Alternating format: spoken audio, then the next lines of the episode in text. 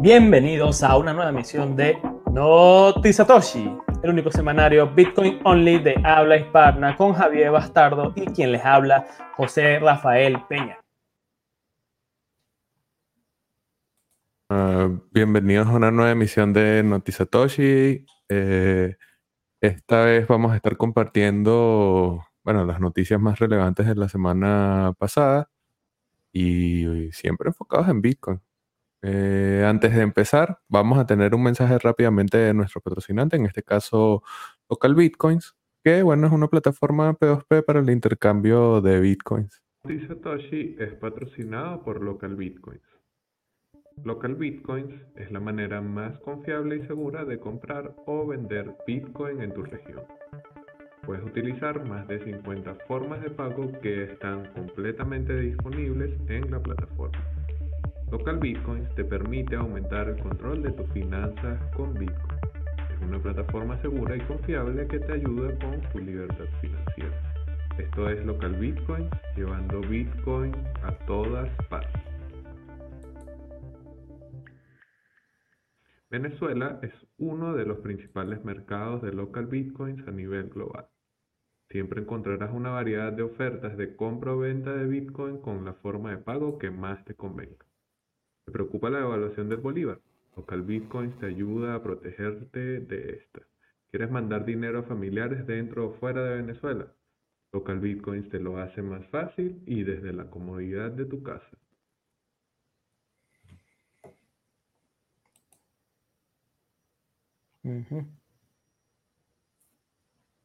Ese fue el momento de publicidad del Noticiatoche del día y vamos a iniciar de una vez con las noticias.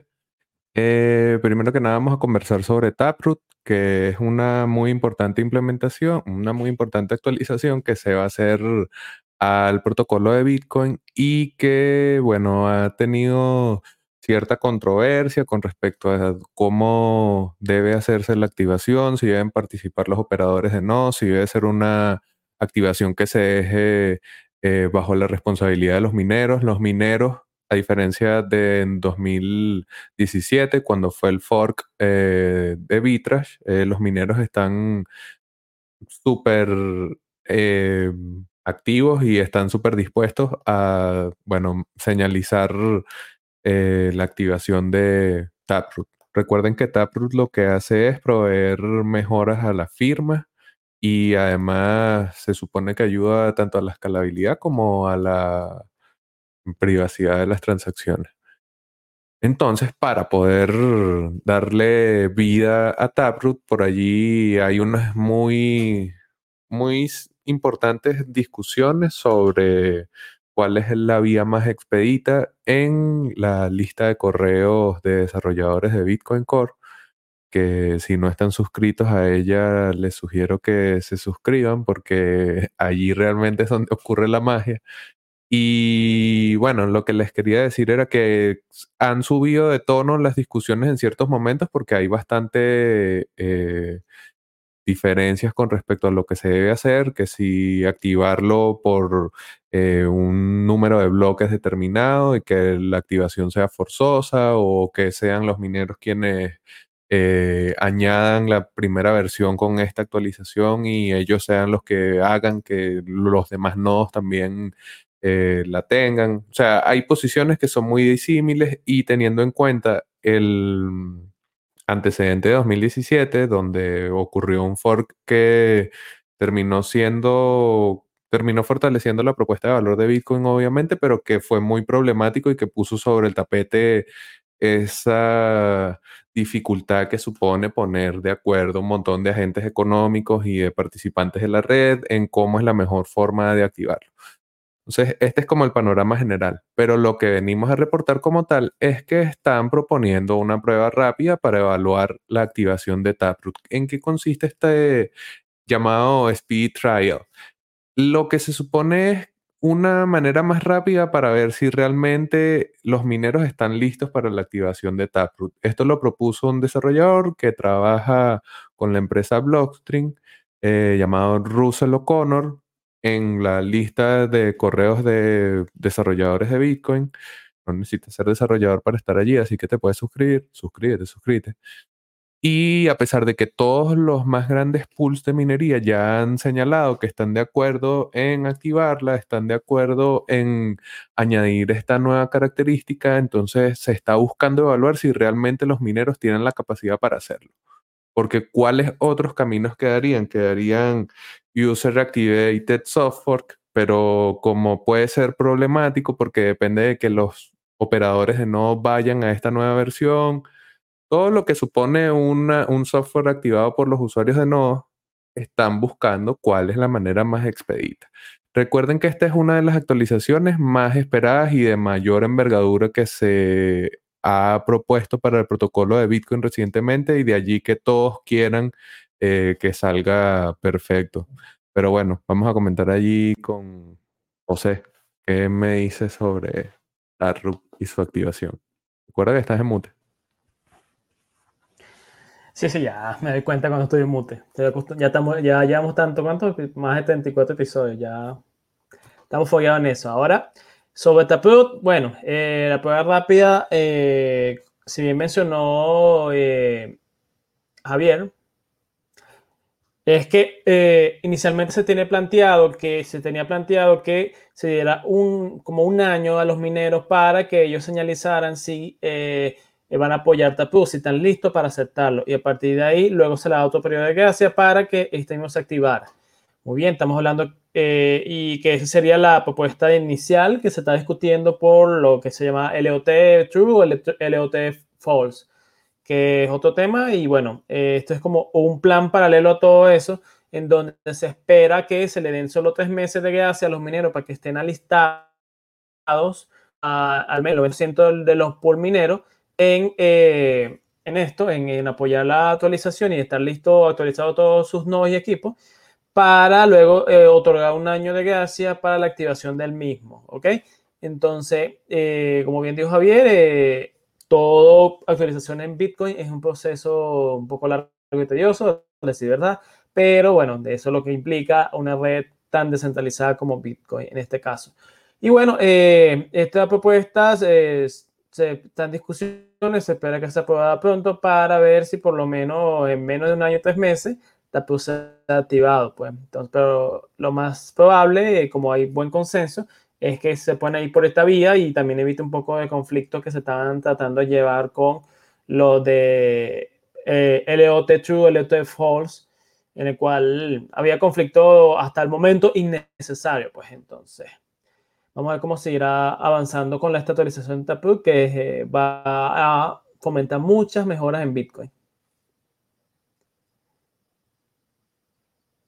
Y ahora vamos a seguir con la próxima noticia.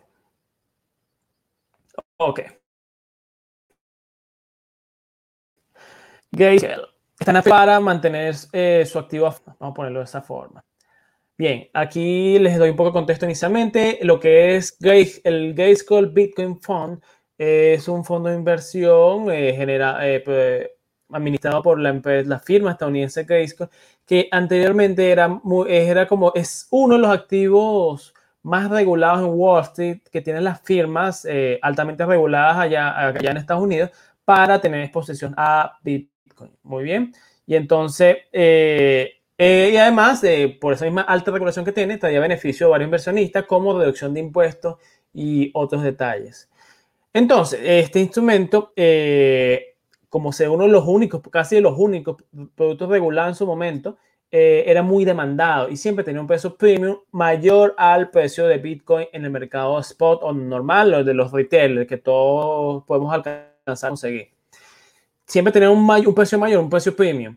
Y entonces, esto generaba un arbitraje que algunas firmas de inversión se aprovechaban, porque pues, trataban como, compro Bitcoin Spot, lo invierto en el Grayscale Fund, eh, duró unos seis meses el lockdown, en haber comprado el activo en el Bitcoin, en el eh, Grayscale Bitcoin Fund, y luego lo vendía por el premium. Entonces terminaban ganando una buena diferencia porque un premium de esto llegó hasta un 40% en, algún, en uno de los tantos picos que ha tenido Bitcoin. Muy bien. Y bueno, pero este premium, este pico, esta diferencia notable del precio de Bitcoin desde 2021 ha estado desvaneciéndose al punto de que hasta hace poco llegó a un, a un descuento con respecto al precio en spot del 15%. Muy bien, entonces esta, este descuento le está generando eh, justamente grandes pérdidas a las firmas que están tratando de aprovechar el arbitraje entre los dos mercados.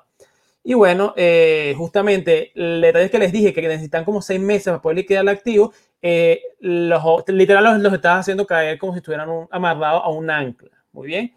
Y entonces eh, la empresa, eh, para, digamos, reducir los daños, las pérdidas a estos inversionistas, eh, primero cerró la, la, venta de, de, su token GBTC, que se llama en, la bolsa, y este, con esto evitó por lo menos que se produciera más GBTC porque también tiene otra limitante este producto, está reitero, altamente regulado, en el cual no lo pueden quemar. Entonces, lo que queda es vender y comprar. Y bueno, justamente evitó la emisión de nuevos tokens y la misma empresa Grayscale se dedicó a comprar 250 millones en su activo para que dejara esta, eh, el activo en descuento y este, puedan volver como a, flotar el mercado, pues que no se vaya al cipote, como se dice en Venezuela, o, al fondo del mar.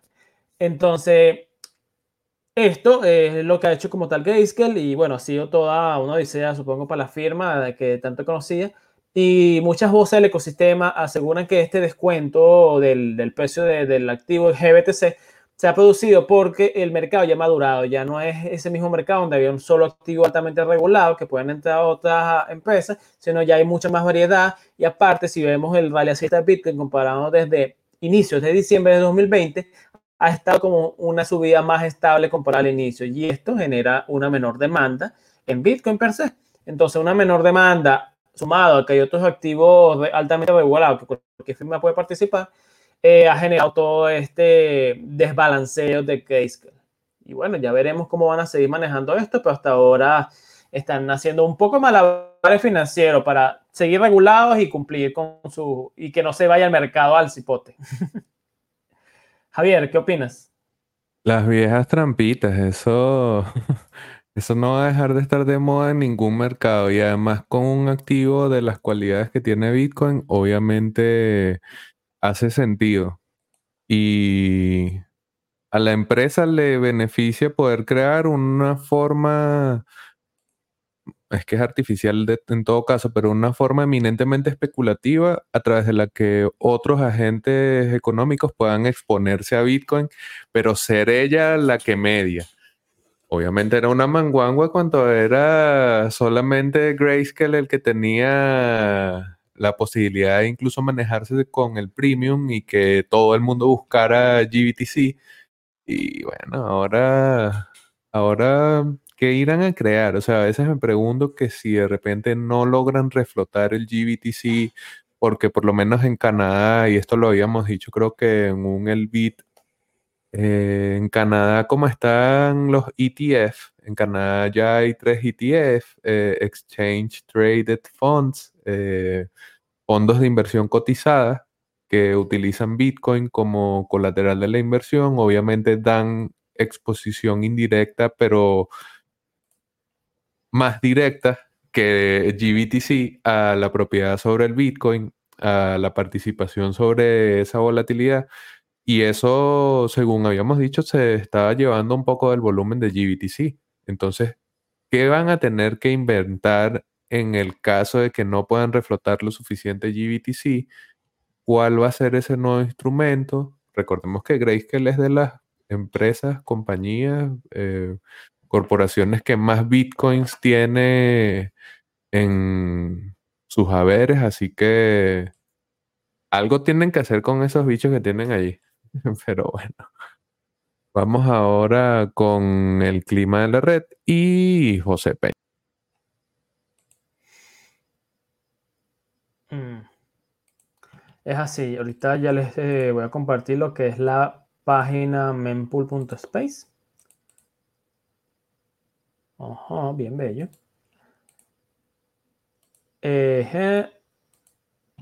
Un segundito que eh, por problemas técnicos no me aparece entre la selección.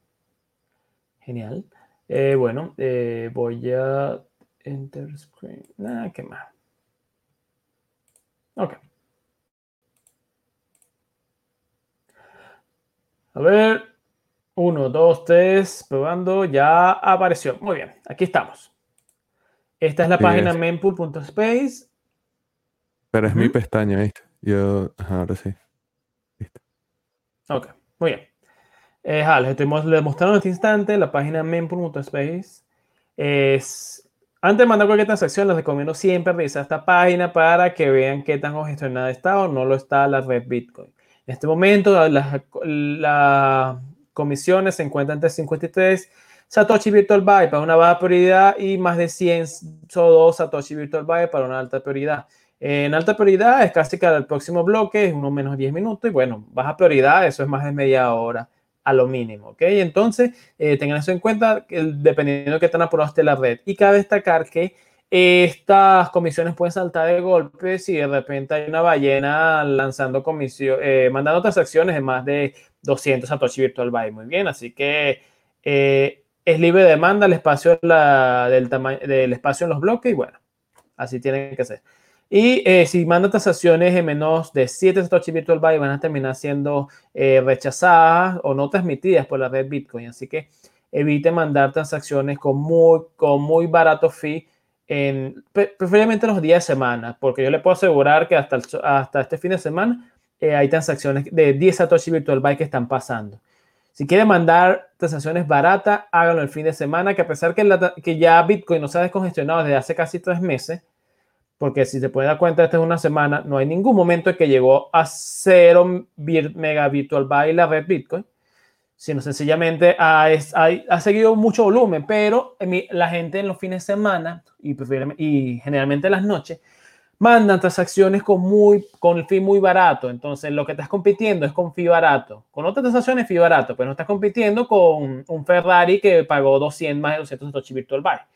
Entonces, por eso es que los fines de semana es que las transacciones, uno, uno si mandar una transacción barata, es el momento adecuado. Así que bueno, eh, eviten pagar tanto y bueno, aprovechen los fines de semana para mandar sus transacciones. Y ahora, vámonos con el tip de nuestro querido patrocinante de la semana. El tip de la semana de Local Bitcoin.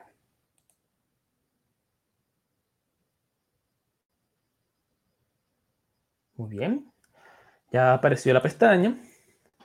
Bien, este, recuerden siempre cuidar sus inversiones en Bitcoin. Bitcoin, eh, a pesar de cómo ha crecido su mercado de capitalización y lo grande que ya es actualmente comparado a sus inicios, eh, sigue teniendo alta volatilidad. Así que, aunque estemos ahorita en una corrida alcista que para uno está comenzando, para uno está terminando o la mitad, nadie se los puede asegurar ciencia cierta. Recuerden siempre tomar ganancia de vez en cuando, tan, tanto sea para la subida o evitar el riesgo de, perda, de pérdida en la inversión a la bajada. No sea muy codicioso. Y bueno, recuerden que tanto si hay una subida violenta, puede haber también una bajada violenta. Así que siempre es bueno estar muy preparado para eso.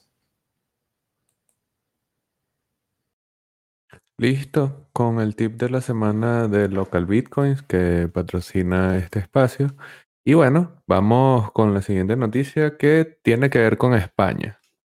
En España hay dos caras de la moneda, porque por un lado la Comisión Nacional de Mercado y Valores, que es el ente que regula la actividad con criptomonedas, de mercado financiero, etcétera, en cielo, españ en, en suelo español, había estado flirteando, había estado como coqueteando con la idea de ellos mismos experimentar con blockchain, con tokens, con smart contracts y todo eso. Y ahora, luego de haber evaluado el tema un rato, y esto es lo que sucedió la semana pasada, están evaluando regular la publicidad asociada a Bitcoin regularán la publicidad sobre BTC en suelo ibérico. Y esto lo que supone es que, bueno, están tratando de cuidar a, como siempre a los inversionistas, están tratando de que no caigan en estafas, que es el argumento que siempre utilizan los estados para eh, coartar libertades.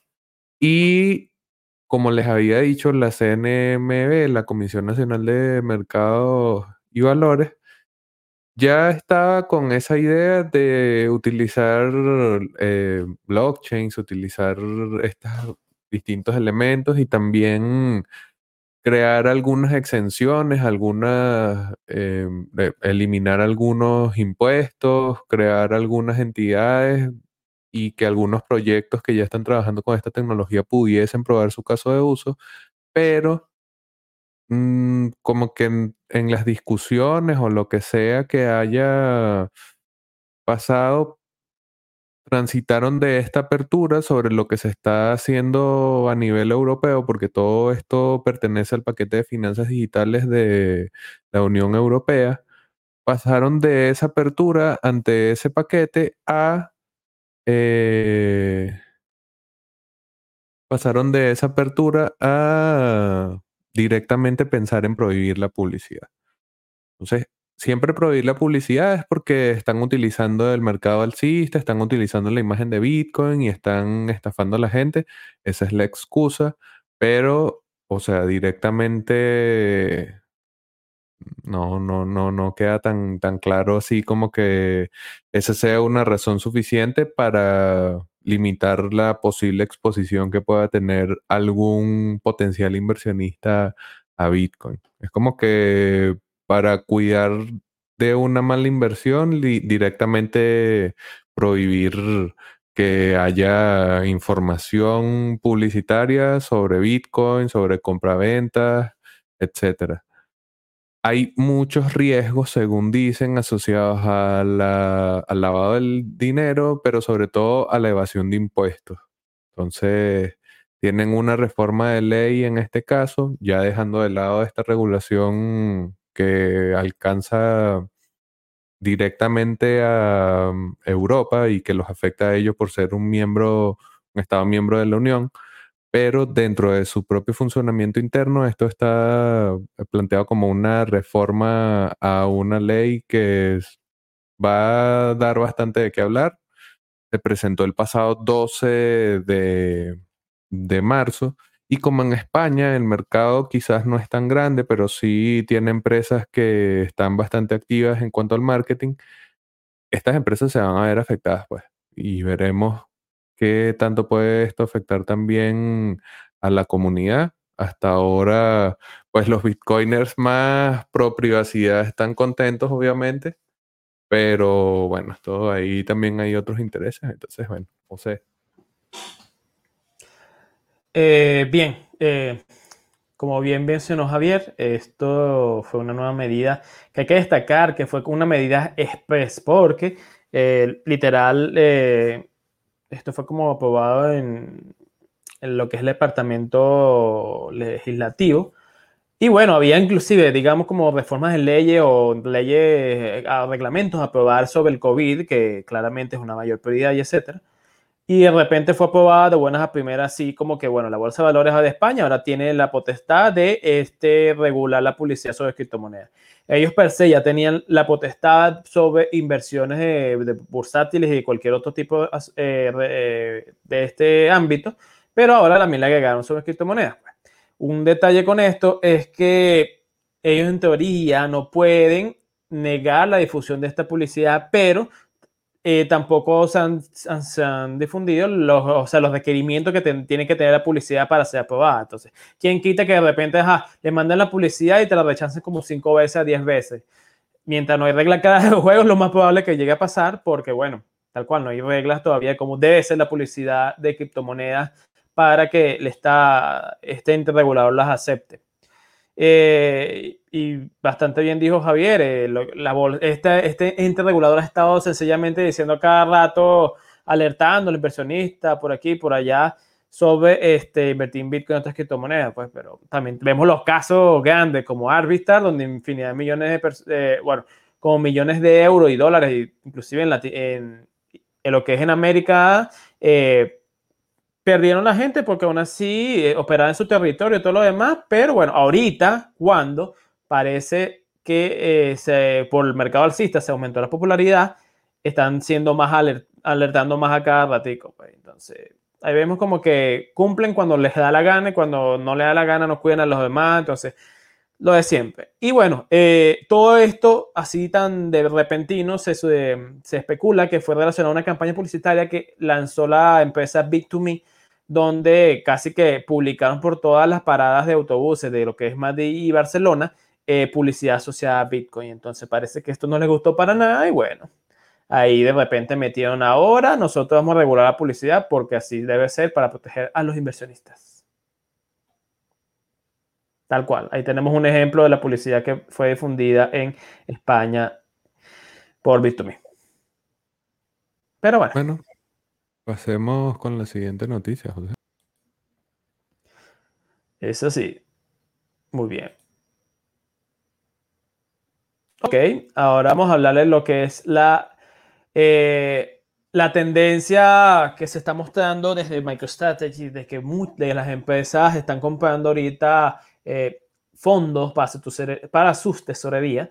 Eh, ya no es solo en Norteamérica, ya no es solo en China con la empresa Meitu, Meitu, no, me, me disculpo si no estoy pronunciando bien. Ahora esta empresa listada en la bolsa noruega, Acre, eh, ha, incluso puesto eh, una rama de su empresa a que eh, manejara en 100% Bitcoin. Esta nueva empresa se llama City. Entonces, esta empresa City AS y esta empresa se va a dedicar justamente a manejar fondos en Bitcoin. En el lanzamiento de esta, él invirtió unos 58.3 millones de capital de dólares en Bitcoin para eh, iniciar su funcionamiento. Esta empresa nueva se va a dedicar justamente a la minería y a la inversión con Bitcoin. Eh, supongo que opera con futuros, opciones y, otra, y otros detalles. Y bueno, eh, esto lo destacamos más que nada es porque vemos como la tendencia ya no se ha quedado solo en Norteamérica con Tesla y MicroStrategy como las, las puntas de lanza, eh, ya podemos ver ahorita con Noruega, que también es una empresa cotizada en la bolsa noruega, que claramente no es de las más grandes del mundo, pero eh, es un ejemplo, es mostrando cómo eh, el toda esta tendencia parece que ya es indetenible, pues ya las empresas están viendo seriamente a Bitcoin como una reserva de valor para sus reservas. Y entonces eso los ayuda a que su portafolio de inversiones sea más diversificado y no tengan que sufrir eh, una caída general por lo que pasa generalmente cuando son, qué sé yo, por ejemplo, lo que son las acciones tecnológicas, generalmente cuando caen por una bajada del, un aumento del dólar, por decirlo, este, tratan de, de, como se dice, de surfear esa caída, esa ola, eh, con activos no tan correlacionados con esto como Bitcoin. Y bueno, esto es un ejemplo claro de cómo sigue avanzando Bitcoin en el mundo de las instituciones y para bien, para mal, o hasta para las casas centrales, las casas, los bancos centrales y otro tipo de bancos, bueno, aquí sigue Bitcoin ah, metiéndose en nuevos espacios. Javier, ¿qué opinas de esto? Ah, es que esa carta de la empresa, que además es la lectura recomendada del día, deja allí varias cosas, pues, o sea, como que el interés es de largo aliento, el interés en Bitcoin como activo es de largo aliento, esta idea de tener todos los activos eh, de inversión directamente en Bitcoin también es una declaración de intenciones. Y además uno porque no los conoce, porque siendo latino uno no está tan conectado con Noruega, pero esa persona es el CEO de la empresa que se llama, ya le vamos a decir rápidamente. Aker. Se llama, sí, ¿qué es el Ingeroque? ¿Quién sabe cómo se pronuncia ese nombre? Ese señor, que es el CEO de la empresa, em, es un multimillonario que tiene como ese mismo efecto de red que tienen, no sé, personas como Jeff Bezos, pero en Noruega. A eso es a lo que me refiero, pues como que puede terminar influyendo en que otras personas de ese perfil se sientan como más confiados, porque si ese carajo, que es el innovador por excelencia, está interesado en Bitcoin, algo debe ver ahí. Y también para la gente normal, o sea, ver que el principal inversionista de tu país está decidido a entrar allí, entonces obviamente puede influir en que otros lancen allí, eh, lancen allí su, su propio, su propia inversión en Bitcoin y bueno, lo que, lo que me parece más brutal y más relevante es cómo ellos perfilan el activo Bitcoin como algo de muy largo alcance. es la misma idea de Michael Saylor de activo de tesorería, me lo voy a quedar para siempre, no hay nada mejor en lo que invertir, pero desde la perspectiva de una empresa que está consolidada en una industria más, más necesaria, más común, más tradicional, que es la, energía. Entonces, ahí, bueno, quería hacer esos comentarios. Vamos ahora con el mercado de Bitcoin y José Peña. Muy bien. Ahora les estoy compartiendo la página de trendyview.com, donde cualquier trader generalmente ven su, los precios y volúmenes de mercados de cualquier activo. En este caso estoy poniendo la gráfica para el mercado de Bitcoin contra dólar de la casa de cambio Bitstamp en velas de una hora. ¿okay? Eh, aquí estoy eh, marcando desde lo que fue el 8 de marzo hasta el este día que se está grabando el 15 de marzo. Muy bien. Eh, tenemos que al inicio de la semana, de esta semana, Bitcoin estuvo en alrededor de los 38.700 dólares. Logró un pico local a los 58.120 dólares y luego logró, repuntar a un nuevo máximo histórico en 61.781 dólares. Y bueno, ya desde ese máximo histórico, actualmente Bitcoin está en los alrededor de los 54.700 dólares. Eh, desde el máximo histórico a este instante está cayendo cerca de un 10% de su valor. Eh, movimiento esperable después de haber tenido una subida tan repentina en apenas dos días. Y bueno, si, si mantuvieron activos desde el inicio de la semana hasta este instante, igual van posicionándose más de un 41% de su inversión.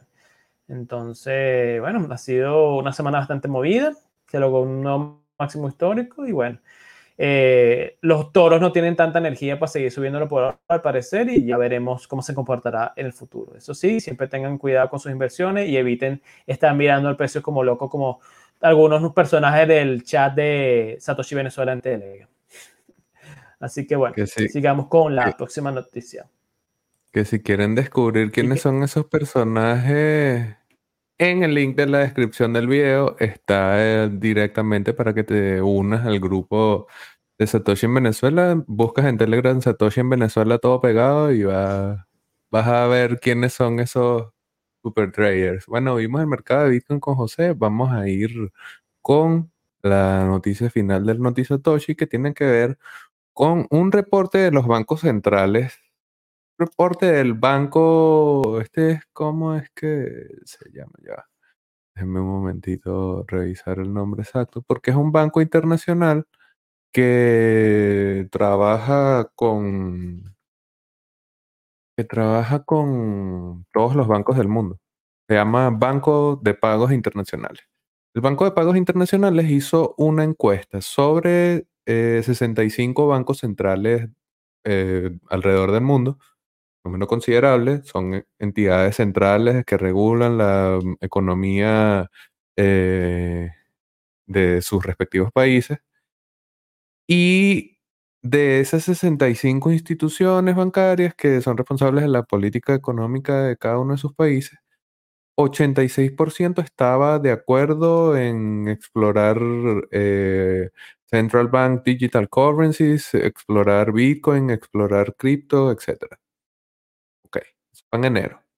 Ahora, dado que esa, ese estudio tiene su, su eco y obviamente hay varios países que están trabajando, lo que estamos reportando es directamente sobre México porque algunos ex reguladores, algunas personas que participaron directamente en estas instituciones, bien sea Banco central, bien sea instituciones responsables de los impuestos, etcétera, opinan que pudiese ser que dado que hay ese impulso alrededor de las criptomonedas, alrededor de la CBDC, alrededor de Bitcoin inclusive, pudiese esto invitar al Banco Central de México, Banxico, Banxico, no sé si hay un mexicano por allí que nos mande un voice note por el Telegram de Satoshi en Venezuela diciéndonos cómo se pronuncia, eh, cambiaría su posición sobre Bitcoin. A pesar de que en México está, está muy popular y muy conocida ley fintech, muchos actores de la movida cripto en México no están muy de acuerdo en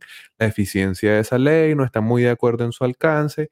Muchos actores pequeños quedaron por fuera, prácticamente el, dominio eh, de pionero y de participante dentro del lobby que creó esa ley fintech lo tiene Bitso. Entonces, obviamente muchos están, no están muy agradados de que la ley sea así. Y no hay como mucho interés del Banco Central en ahondar aún más, como que ya la ley fintech es esa, hay todavía mesas de trabajo, etcétera, pero como si ya se diese por sentado que esa es la que va a ser de facto.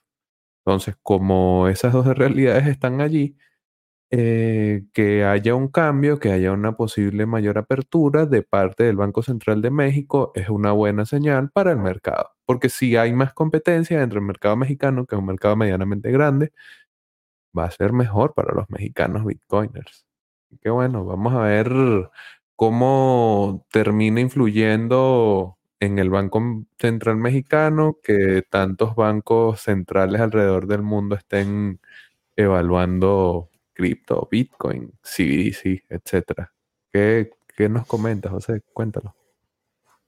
Oye, que es tal cual, eh, como estaba agregando Javier, em, el asunto está en que eh, con la, este correo alcista Bitcoin está viendo mucha popularidad en los medios de comunicación, en la calle, etcétera como todos hemos visto por aquí, pues, o sea, más de uno ha tenido de repente el mensaje de siempre que, hola, hola, ¿cómo estás? ¿Qué tal?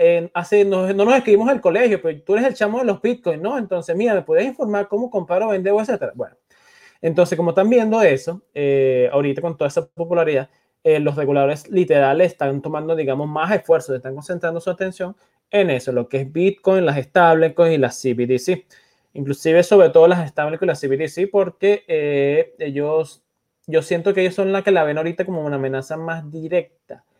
Eh, la CBDC, asuntos geopolíticos incluso, porque en mi opinión no van a ser más que unos PayPal bancarios de bancos centrales, pero quién sabe si alguno se lanza una cadena de bloques real descentralizada, pero hasta ahora no ha sido el caso.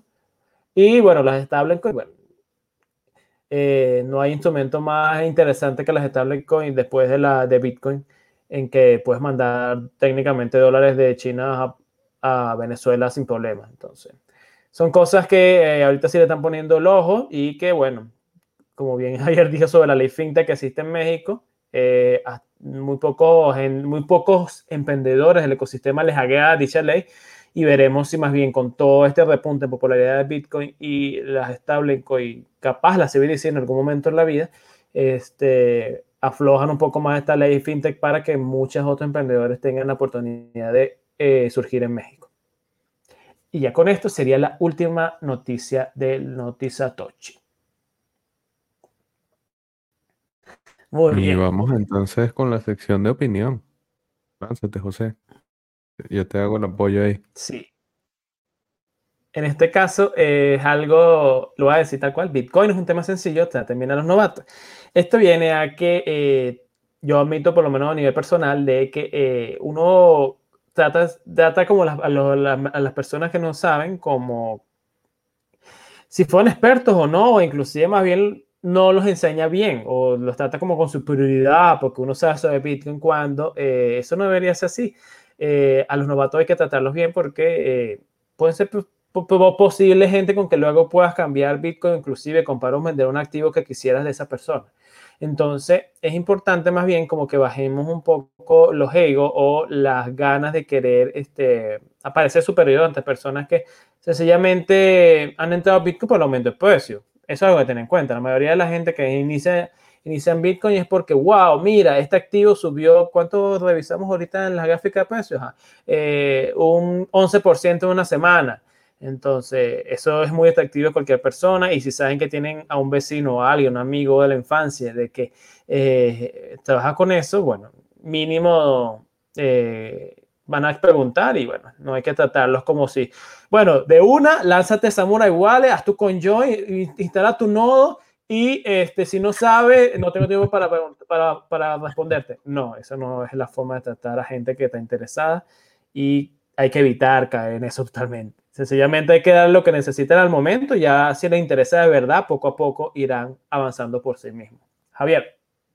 No, y sabes que nos cayó un periodista, un popular periodista venezolano en el grupo de Satoshi en Venezuela.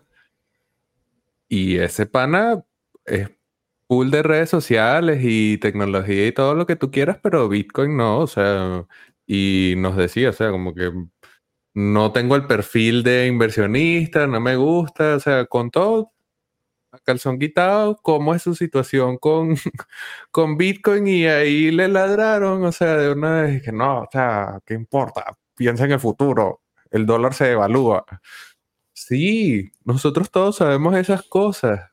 Afortunados que ya lo sabemos, afortunados que hemos podido hablar de Bitcoin, investigar sobre Bitcoin durante años, pero sigue siendo una tecnología de nicho. O sea, no hay que pensarse especial porque uno sabe un poquito de una huevonada de nicho. Sí, Bitcoin tiene un potencial brutalísimo de transformación. Como humano te hace crecer, hay demasiadas cosas, pero no todo el mundo tiene que saber sobre el tema. Así que recordar que Bitcoin no es un tema sencillo, traten bien a los novatos de pana, trátenlos bien, no, no, hay que ponerse así de, no sé, como defensiva, la defensiva, como si uno se sabe todo. Vamos ya casi cerrando la emisión del Notizatoshi del día, el meme de la semana, bueno, imposible. Saltar Imposible que el precio de Bitcoin se mueva y los críticos no hablen, no comiencen a llorar. En este caso es Bill Gates que, por lo menos ahora habla y critica abiertamente. Antes no quería ni decir nada. Ya sabemos que es alto soy boy, así que obviamente va a decir que gasta mucha electricidad y que hay que preocuparse por la huella de carbón. Sí, muchachos, es cierto. Bitcoin consume electricidad, pero cada uno de los agentes que consume electricidad para Bitcoin paga su electricidad. No están todos los equipos situados en un solo lugar, así que no hay cómo comparar la densidad de consumo de Bitcoin como red con la de un país, con la de lo que sea. No tiene sentido. No tiene sentido. No hagan eso porque quedan como unos imbéciles. Y si Bill Gates está preocupado porque Bitcoin está creciendo mucho, está consumiendo muchos recursos, etcétera, también quizás debería empezar a revisar el impacto que tiene Microsoft en el mundo. Pero como no es conveniente, obviamente es más fácil tomarse la postura del más ético para sí y bueno, sencillamente criticar prácticamente desde el desconocimiento. Ahora sí, prácticamente cerrando, lectura recomendada, ya habíamos comentado, échenle un ojo a esta carta. Va a estar linkeada, nomás terminemos eh, la transmisión en vivo, va a estar en el link de la descripción del video, entre los links de la descripción del video, para que puedan leer esta carta de CITE o CITE, no sé cómo se pronuncia esos nombres noruegos, pero la carta no tiene desperdicio, es una muy clara declaración de intenciones sobre eh, como una empresa que decide crear una tesorería, que decide crear eh, un negocio alrededor de, Bitcoin, piensa sobre el activo. Así que bueno, este ha sido nuestro Notizatoshi del día. Recuerden seguirnos en redes sociales. A José Peña. Lo consiguen como arroba JOC piso RA arroba JOC piso RA, tanto en Twitter como en Instagram. A mí, quien les habla, Javier Bastardo, me consiguen como arroba criptobastardo y muy importante, si estás en YouTube, suscríbete al canal. Canal de Satoshi en Venezuela, que es donde ocurre la magia actualmente. Si estás en redes sociales, bueno, búscanos en Twitter o Instagram como arroba Satoshi en VZLA, arroba Satoshi en VZLA y en Telegram, si quieres divertirte, si quieres hablar con la comunidad más divertida de Bitcoin de Venezuela, tienes que estar en ese grupo de Telegram. Que bueno, gracias por acompañarnos. Obviamente gracias a José y será hasta una próxima entrega de Noti Satoshi.